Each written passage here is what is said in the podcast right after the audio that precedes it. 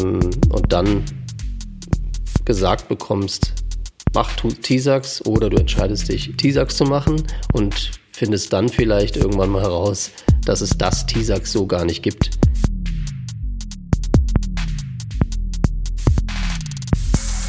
Don't panic and get certified.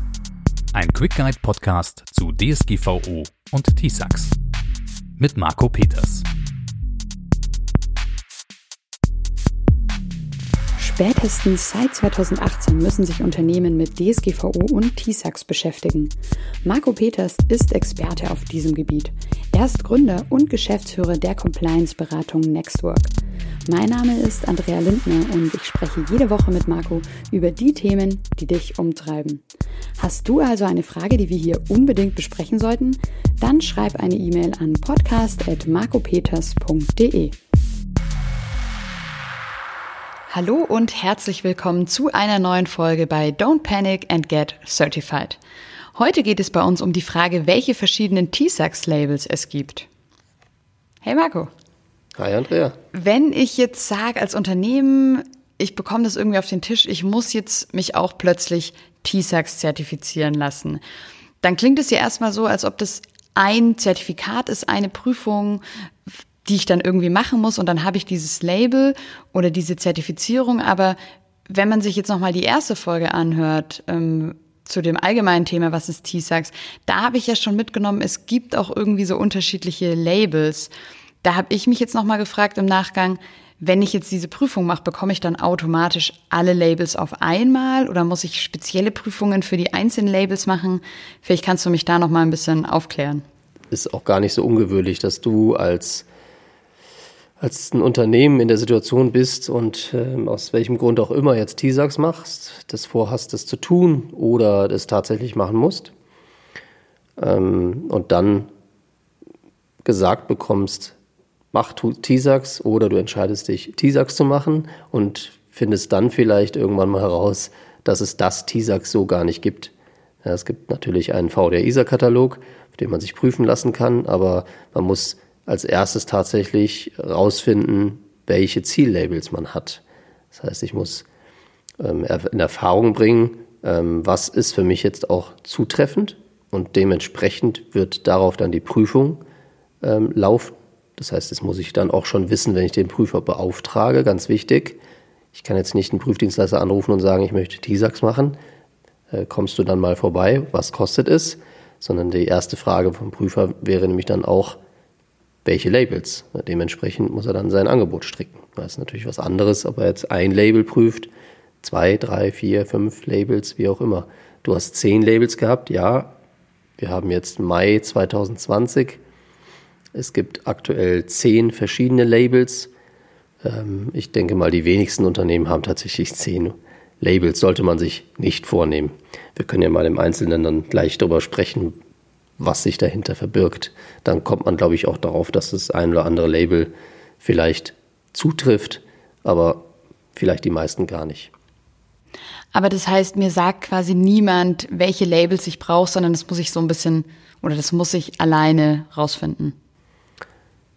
Stand jetzt ist es ähm, eher so, dass du selber rausfinden musst, im Idealfall mit einem erfahrenen Berater, welche Labels du brauchst. Es ist vielleicht einmal in tausend Fällen vorgekommen, dass der Auftraggeber, der jetzt gesagt hat in einem Satz, du sollst TISAX machen oder bitte in Zukunft TISAX machen, oder manchmal heißt es auch nur, es wäre schön, wenn du TISAX hast, was vielleicht auch ein bisschen was mit dem Auswahlprozess zu tun hat. Ähm, aber es ist selten so, dass man dann von einer entsprechenden Fachabteilung, die vielleicht ein Auftraggeber ist, äh, im Detail hört, welches Label du jetzt hier haben musst. Also das, das ist eher selten der Fall. Okay, perfekt. Dann würde ich sagen, wir gehen einfach mal diese zehn Labels durch. Du erklärst zu jedem Label, was das Label ausmacht, für was ich das brauche und dann können hoffentlich alle Zuhörerinnen und Zuhörer selber ein bisschen feststellen, welche Labels sie brauchen. Los geht's ja hier mit einer Grundprüfung, wenn ich das hier richtig sehe. Und da ist dieses unterste Level dann Info High. Richtig. Also die Grundprüfung bedeutet, äh, das muss ich auf jeden Fall tun als Basis. Heißt aber auch, Und ich ähm, stelle fest, es gibt immer mehr Unternehmen, die ausschließlich in der Grundprüfung das, ich sag mal, das kleinste Label, hört sich jetzt an, als wäre das weniger Aufwand, ja, aber wir haben eine Vollprüfung mit allen Controls, dementsprechend haben wir hier eine Freigabe für vertrauliche Informationen. Das wäre hoher Schutzbedarf und das Label dahinter wäre Info High. Das ist in der Grundprüfung sozusagen das allererste, das allerkleinste, was ich tun kann. Ähm, und aufbauend auf dem Info High kann ich dann vielleicht noch das eine oder andere Label dazu holen. Okay, und die nächste Stufe wäre dann Info Very High, wahrscheinlich einfach noch sicherere Informationen, oder? Genau, also ich habe vertrauliche Informationen und der nächste, die nächste Stufe wäre dann geheime Informationen. Da muss man auch ein bisschen aufpassen, ähm, wer legt die Klassifizierungsstufe fest. Wenn das hoffentlich der Auftraggeber korrekt macht, dann ähm, ist das auch allen klar. Wichtig wäre nur zu sagen, wie nennen wir das Ganze? Nennen wir das High und Very High? Habe ich jetzt selten gehört, aber auf Deutsch hoher Schutzbedarf, sehr hoher Schutzbedarf. Ähm, dann gibt es die ein oder anderen Unternehmen, die sagen vertraulich und geheim. Im aktuellen VDISA-Katalog steht was von vertraulich und streng vertraulich. Also da sollte man sich zumindest mal festlegen, was das dann bedeutet. Und immer dann, wenn ich mit sehr hohem Schutzbedarf bzw. geheimen Informationen zu tun habe, dann trifft für mich das Label Info Very High zu. Bedeutet aber auch, wenn ich diese Informationen mit sehr hohem Schutzbedarf verarbeiten kann, das heißt dieses Label auch bekomme, bekomme ich natürlich auch das Info High Label. Das heißt, geheim bedeutet vertraulich und geheim darf ich machen, habe beide Labels im Grundmodul. Ja, ich muss gerade auch dran denken an den VDR-ISA-Katalog. Du hast den gerade ja auch schon angesprochen. In den einzelnen Controls steht ja dann auch teilweise dort ein, das brauchst du jetzt für die Freigabe Info Very High oder das nur für die Info High. Das wurde ja da auch sogar nochmal untergliedert. Da steht was von hoher Schutzbedarf. Also zusätzlich bei hoher Schutzbedarf haben wir ja auf unsere Muss-Liste gepackt. Und zusätzlich bei sehr hoher Schutzbedarf, das ist dann, entspricht natürlich dann jetzt hier diesem Label geheim. Also habe ich mit geheimen Informationen zu tun, habe ich mit sehr hohem Schutzbedarf zu tun, dann wäre das natürlich ähm, für das Thema Info Very High. Heißt auch, wenn ich Info Very High nicht machen möchte oder gar nicht brauche, würde das bei uns jetzt in dem VDISA-Katalog auch bedeuten, ich bräuchte diesen Punkt äh, zusätzlich bei sehr hohem Schutzbedarf eben nicht. Ähm, also ich kann diesen Punkt dann ignorieren oder mir überlegen, ob ich den mitmache. Den muss ich dann nicht mitmachen, weil ich als Ziellabel eben nicht InfoVarii habe. Okay, ich sehe schon. Also es ist ein bisschen kompliziert eben, wie du schon gesagt hast, mit diesen unterschiedlichen Bezeichnungen. Also vielen Dank da schon mal für die, deine Aufklärung. Und dann hast du ja gesagt, und das haben wir uns ja auch schon beim VDR-ISA-Katalog angeguckt, gibt es ja auch noch die verschiedenen Zusatzmodule. Was gibt es denn da noch alles? Also aktuell gibt es drei Zusatzmodule. Eins für den Prototypenschutz, eins für die Anbindung Dritter und eins für Datenschutz. Fangen wir mal hinten an mit dem Datenschutz, auch weil wir da schon ganz warm sind in dem Themen, haben wir schon viel drüber gesprochen. Ich finde das Zusatzmodul hat nicht ganz den richtigen Namen. Natürlich geht es hier um den Schutz von personenbezogenen Daten, aber es bezieht sich ausschließlich auf Auftragsverarbeiter nach der Datenschutzgrundverordnung, um es korrekt zu sagen. Das heißt, bin ich Auftragsverarbeiter und ähm, mache jetzt TISAX und TISAX relevante Projekte ähm, betrifft auch diese Auftragsverarbeitung, dann kommt für mich in Frage das Zusatzmodul zu machen. Also dann muss ich das Zusatzmodul machen. Habe ich es mit personenbezogenen Daten in der Auftragsverarbeitung zu tun, dann wäre in Data Projection das Label Data mein Ziellabel. Und dann gibt es ja drunter, das sehe ich jetzt auch nochmal, da steht dann Special Data. Das sind dann nochmal persönlichere Daten oder was ist das dann? Genau, das sind die sogenannten äh, personenbezogenen Daten der besonderen Kategorie. Beste Beispiel ist immer die Gesundheitsdaten oder die Daten, die besonders schützenswert sind, die jetzt von Personen gespeichert werden. Ähm, und wenn ich das tue in der Auftragsverarbeitung, weil ich vielleicht ähm, Personalakten ähm, digital verwalte und bin ein externer Dienstleister, der das macht und habe da nicht nur die personenbezogenen Daten, sondern ich kann vielleicht auch irgendwas zu Krankheiten oder zu, zu Krankheitstagen oder ich kann ähm, Special Data sind ja auch schon Religionszugehörigkeit oder Gewerkschaftszugehörigkeit oder all diese Dinge. Dann wäre Special Data auch das Label, was ich brauche. Okay, also wenn ich jetzt zum Beispiel ein Zulieferer bin für einen Automobilkonzern und einfach ein Bauteil zuliefere, dann brauche ich das zum Beispiel nicht. In der Regel brauchst du es dann nicht, nee. Okay. Und wenn ich jetzt im Bereich von einem Prototypen unterwegs bin, dann brauche ich wahrscheinlich eher was in dem Bereich. Oder das gibt es ja auch dann im Bereich Prototypen. Genau, Prototypen bedeutet, ich habe mit physischen Prototypen zu tun. Und da unterscheiden wir in vier Labels aktuell. Das heißt, das erste wäre, ich habe mit Bauteilen zu tun, also Bauteilen, ähm, irgendein Teil vom Auto, was als Prototyp eingestuft ist. Ich kann es in die Hand nehmen. Ich muss damit entsprechend auch physisch aufpassen. Ähm, das heißt, wir haben die Controls für, den, für, für, die Anlieferung und den Versandbereich. Also wie kommt das Teil denn überhaupt zu mir? Ist es da schon geschützt? Wo bewahre ich es auf? Wo, in welchen Räumen arbeite ich daran? Das heißt, ich habe hier Raumschutzmaßnahmen etc. Also weil es einfach ein physischer Prototyp ist, ein Bauteil ist. Ähm, und dafür bräuchte ich dann das Ziellabel Protoparts. Und nur wenn ich dann quasi mit dem kompletten Auto oder mit dem kompletten Prototyp was mache, dann brauche ich quasi dieses Proto-Vehicles. Genau. Das heißt, Proto-Vehicles ist dann immer der Fall, wenn ich, das, wenn ich sozusagen das ganze Auto anvertraut bekomme, was noch als Prototyp eingestuft ist. Also es wäre nicht in, äh, in dem Sinne des ähm, Autobauers, dass diese Informationen, auch das ganze Auto in dem Fall, schon in irgendeiner Form ähm, durchsickert, in irgendeiner Form schon sichtbar ist. Also ich sollte jetzt nicht mit dem Prototypen vom Werksgelände zu mir in die Garage fahren, sondern das findet ja alles über einen sicheren Transport statt. Aber wenn ich dieses Label ähm, mir anschaue und sage, okay, trifft es auf mich zu, dann ist es genau das. Also wenn ich mir, mir ein ganzes Auto anvertraut wird, was getarnt oder enttarnt ist ähm, an meinem Standort, in meiner äh, Prototypengarage, was auch immer ich da mache.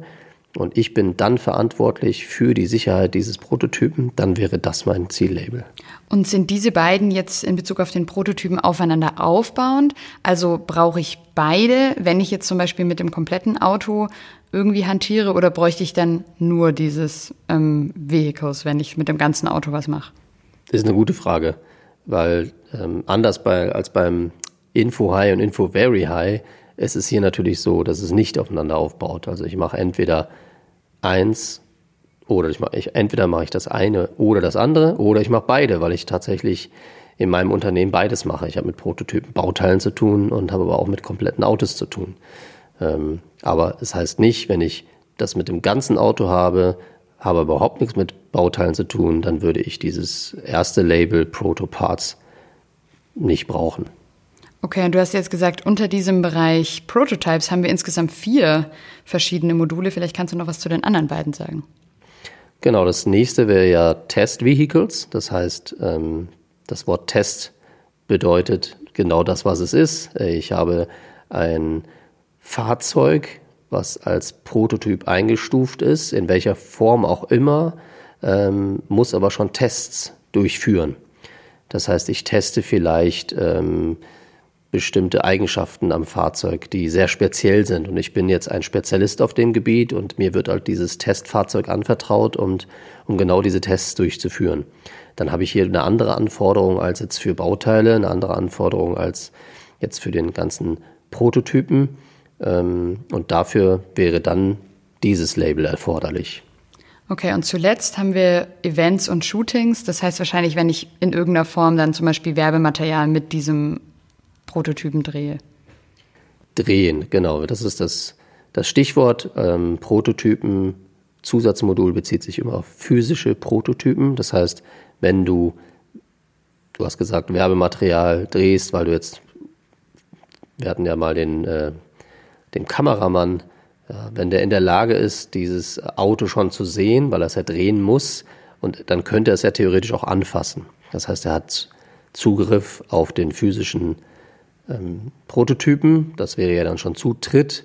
Dementsprechend äh, bräuchte er hier von unserem physischen Prototypenschutzmodul ähm, auch eine Freigabe. Und speziell für diese Leute, dazu gehören zum Beispiel auch Fotografen, die jetzt das äh, Superfoto schießen, was ja dann bei der großen Veröffentlichung dann überall schon zu sehen ist.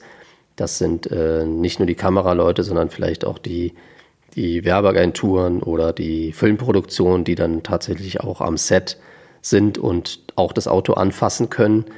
Ähm, für all diejenigen ist dieses extra Label entstanden und das auch erst seit einem Jahr in etwa, also seit 2019.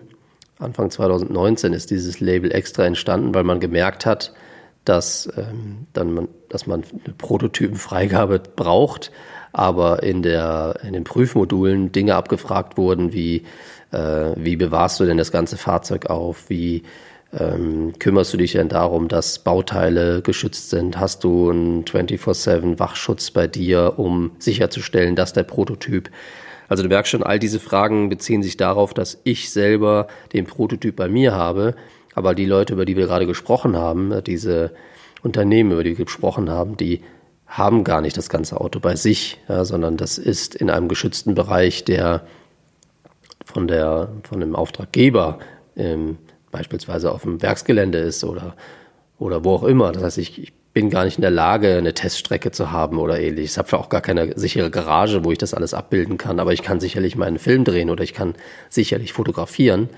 Ähm, und in der alten Welt, also bevor es dieses Label gab, haben die Prüfdienstleister an der Stelle dann auch keine Freigabe erteilen können, ja, weil die Voraussetzungen nicht bestanden.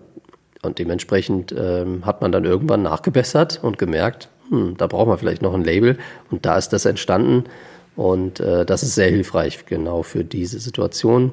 Also wenn jemand in irgendeiner Form Autos anfassen kann und, und die auch fotografiert oder dafür Filme dreht, für was auch immer, und diese Autos sind noch nicht der Öffentlichkeit äh, vorgestellt, also als Prototyp eingestuft, dann ist das das Ziellabel.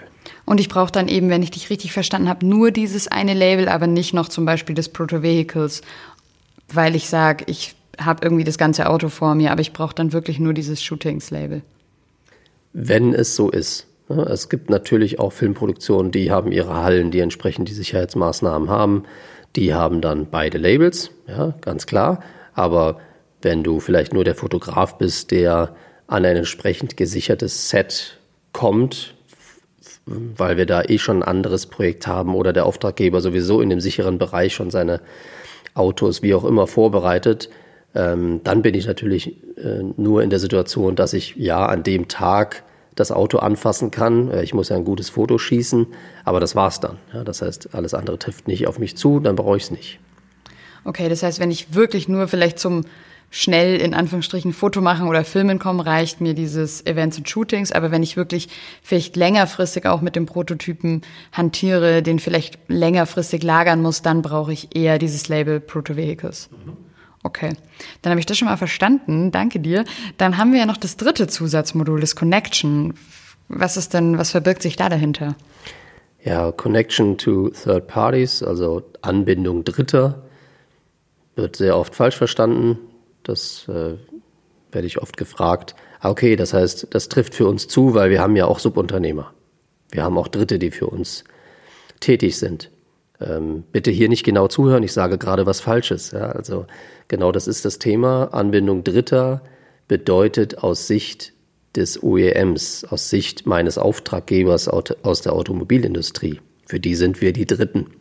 Und wenn wir angebunden werden an ihr Netzwerk, weil wir vielleicht einen VPN-Client bekommen oder wir kriegen eine Standleitung sogar, je nachdem, was wir, was wir im, im Austausch IT-technisch miteinander zu tun haben, ähm, dann sind wir angebunden an das Netzwerk des Auftraggebers, also sind dann der Dritte, der angebunden ist. Das heißt, Anbindung Dritter, Connection äh, ist immer dann, wenn ich in irgendeiner Form IT-technisch verbunden bin, wenn ich einen VPN-Tunnel habe, VPN-Client oder was auch immer. Da gibt es ja die wildesten Sachen, aber wenn man solche Dinge ähm, den Leuten erzählt, dann nicken die meisten dann auch schon, wenn es zutrifft, oder sie schauen eher fragend weiterhin und dann trifft es auch eher nicht zu. Also wenn man keine, in keiner Weise eine Standleitung oder ein VPN-Tunnel zu einem äh, Volkswagen-Netzwerk oder ähnliches hat, dann trifft es nicht zu. Ansonsten schon.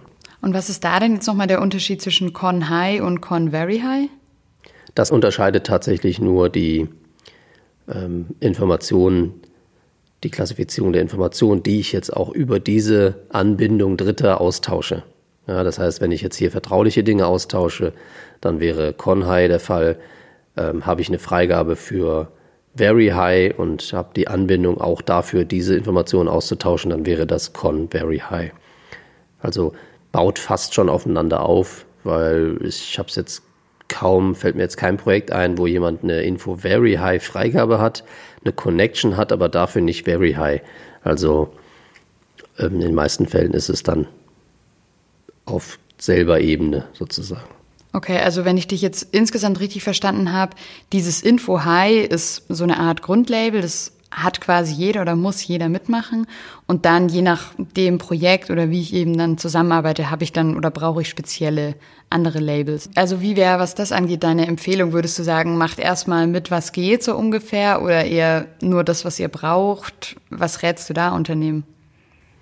Naja, in jedem Fall mal das ausschließen, was äh, in nächster Zeit nicht auf mich zukommt. Also wenn ich nicht äh, ein ganzes Auto bei mir äh, schützen muss, was einen Prototypen-Status hat, dann, äh, dann sollte ich dieses Label nicht angehen, weil da kommt einiges an Maßnahmen auf mich zu, ja, vor allem baulich und technisch. Das zweite wäre Connection.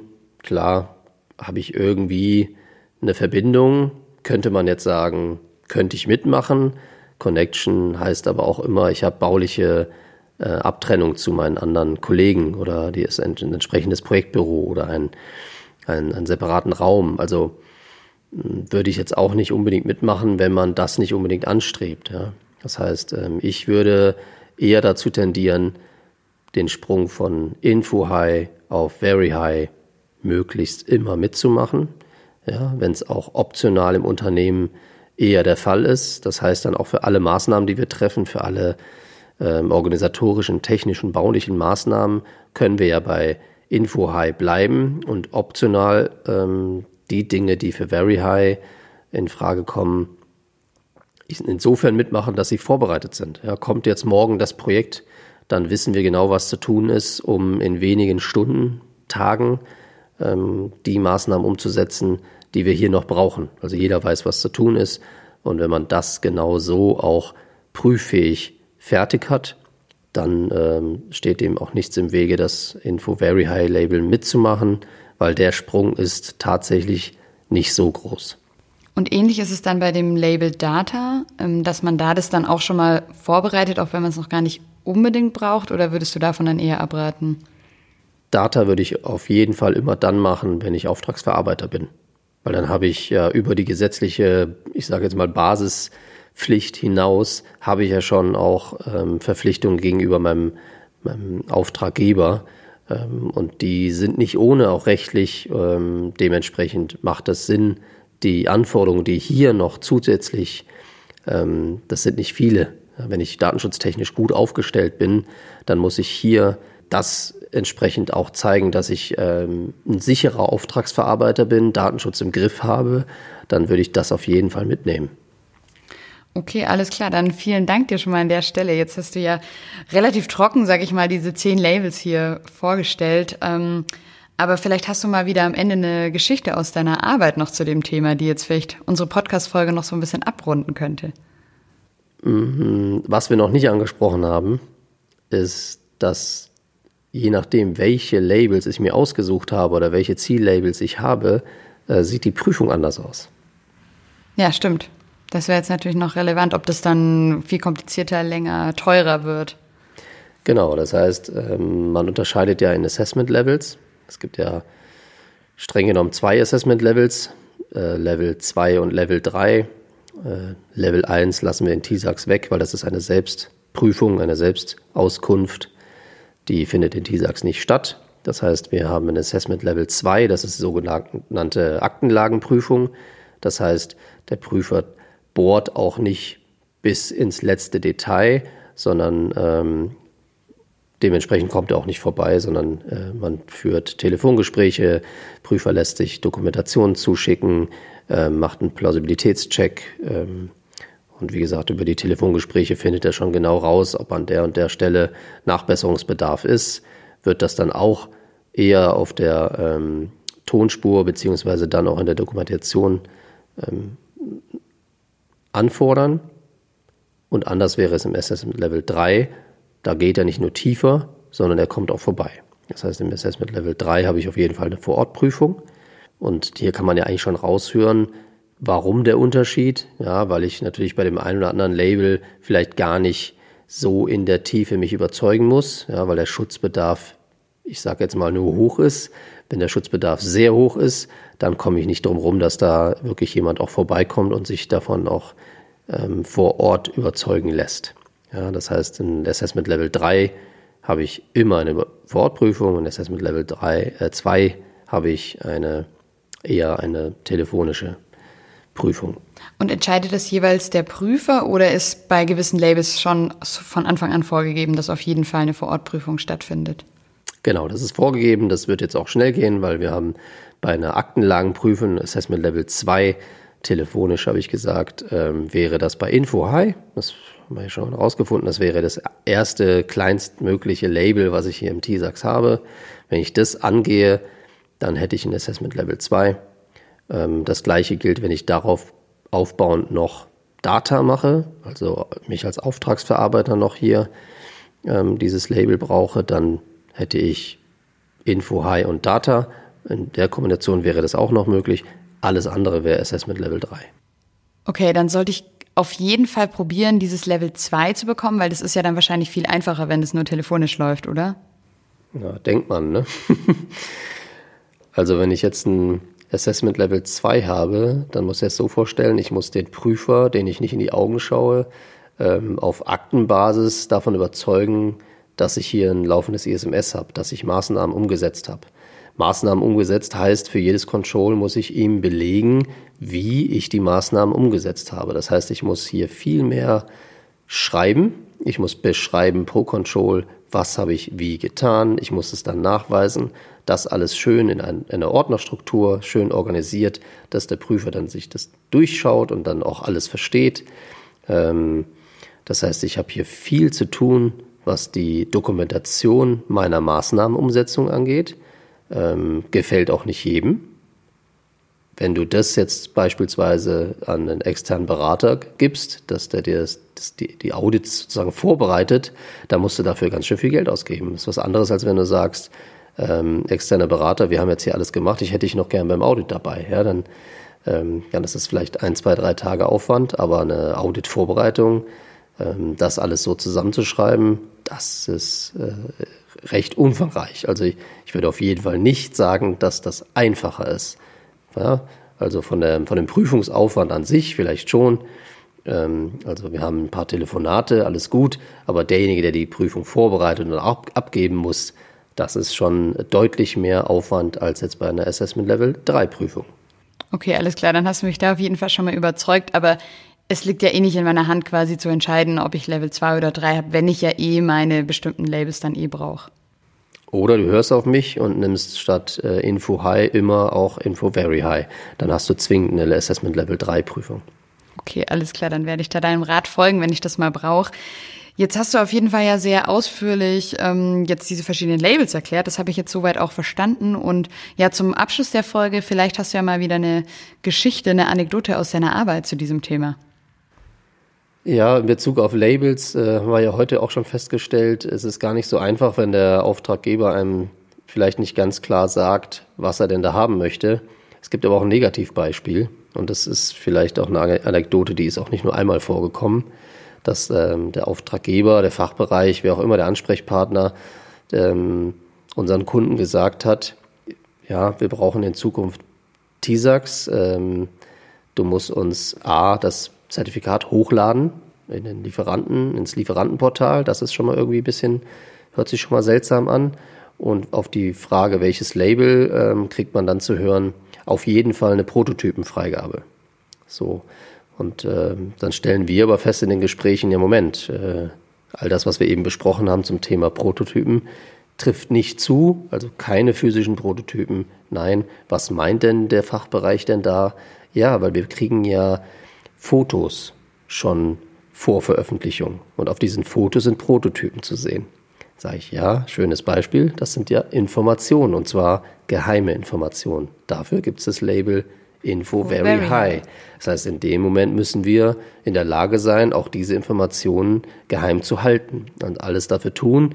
Und wenn man sich ja mal anschaut, was zusätzlich bei sehr hohem Schutzbedarf alles so zu tun ist, ähm, dann glaube ich, sind auch diese Informationen ganz gut geschützt. Und dafür ist es da. Ähm, und in dem Fall musste eben oder mussten mehrere Kunden schon ähm, in die Diskussion gehen und zu verstehen geben, dass man an der Stelle äh, das Label nicht bekommen wird, äh, weil es gar nicht zutrifft. Ja. Und das ist keine schöne Anekdote, ja, weil wie gerne widerspricht man seinem Auftraggeber und sagt, äh, das, was du da gerade sagst, ist gefährliches Halbwissen oder was immer. Ähm, da aus der Nummer muss man irgendwie wieder rauskommen. Ähm, beim einem Fall war es tatsächlich so, dass der Kunde darauf bestanden hat, so dass der ähm, Kunde von uns, also der Auftragnehmer in dem Fall, dann auch tatsächlich seinen Prüfdienstleister entsprechend beauftragt hat. Und in der Prüfung hat der Prüfer dann festgestellt, tut mir leid, ich kann dieses Label nicht vergeben, weil ich konnte diese Punkte nicht finden und ich kann dir die Maßnahmen auch nicht aufdrücken, weil nach dem, was du mir alles erzählt hast, trifft es gar nicht zu. Also kann ich nur diesen Punkt rausstreichen aus der Prüfung. Ja, und spätestens dann muss man dieses Statement vielleicht äh, dem Auftraggeber klar machen. Okay, also sehr lehrreich nochmal dieser Punkt. Auf jeden Fall sehr, sehr genau erstmal zu überprüfen, vielleicht auch mit Experten darüber zu sprechen, welche Labels ich überhaupt brauche, bevor ich dann falsche Energie, falsche Ressourcen quasi in die falschen Labels stecke. Ganz genau so ist es. Dann vielen Dank dir, Marco, für diese neue Lektion. Sehr, sehr gerne. Das war mal wieder eine neue Folge bei Don't Panic and Get Certified. Wir haben heute von Marco erfahren, dass es eben nicht das eine TISAX-Label gibt oder die eine TISAX-Zertifizierung, sondern ganz unterschiedliche Labels. Und ich muss als Unternehmen einfach herausfinden, welche von diesen Labels ich brauche, vielleicht auch dann mit Expertenhilfe. Hast du denn auch eine Frage, die wir an dieser Stelle hier unbedingt mal beantworten sollten? Dann schreib einfach eine E-Mail an podcast.marcopeters.de. Und jetzt abonniere doch am besten direkt unseren Podcast, damit du in Zukunft keine Folge mehr verpasst. Egal ob bei iTunes, Spotify, Deezer oder überall, wo es Podcasts gibt. Danke dir fürs Zuhören. Ich sag ciao und bis zum nächsten Mal. Deine Andrea.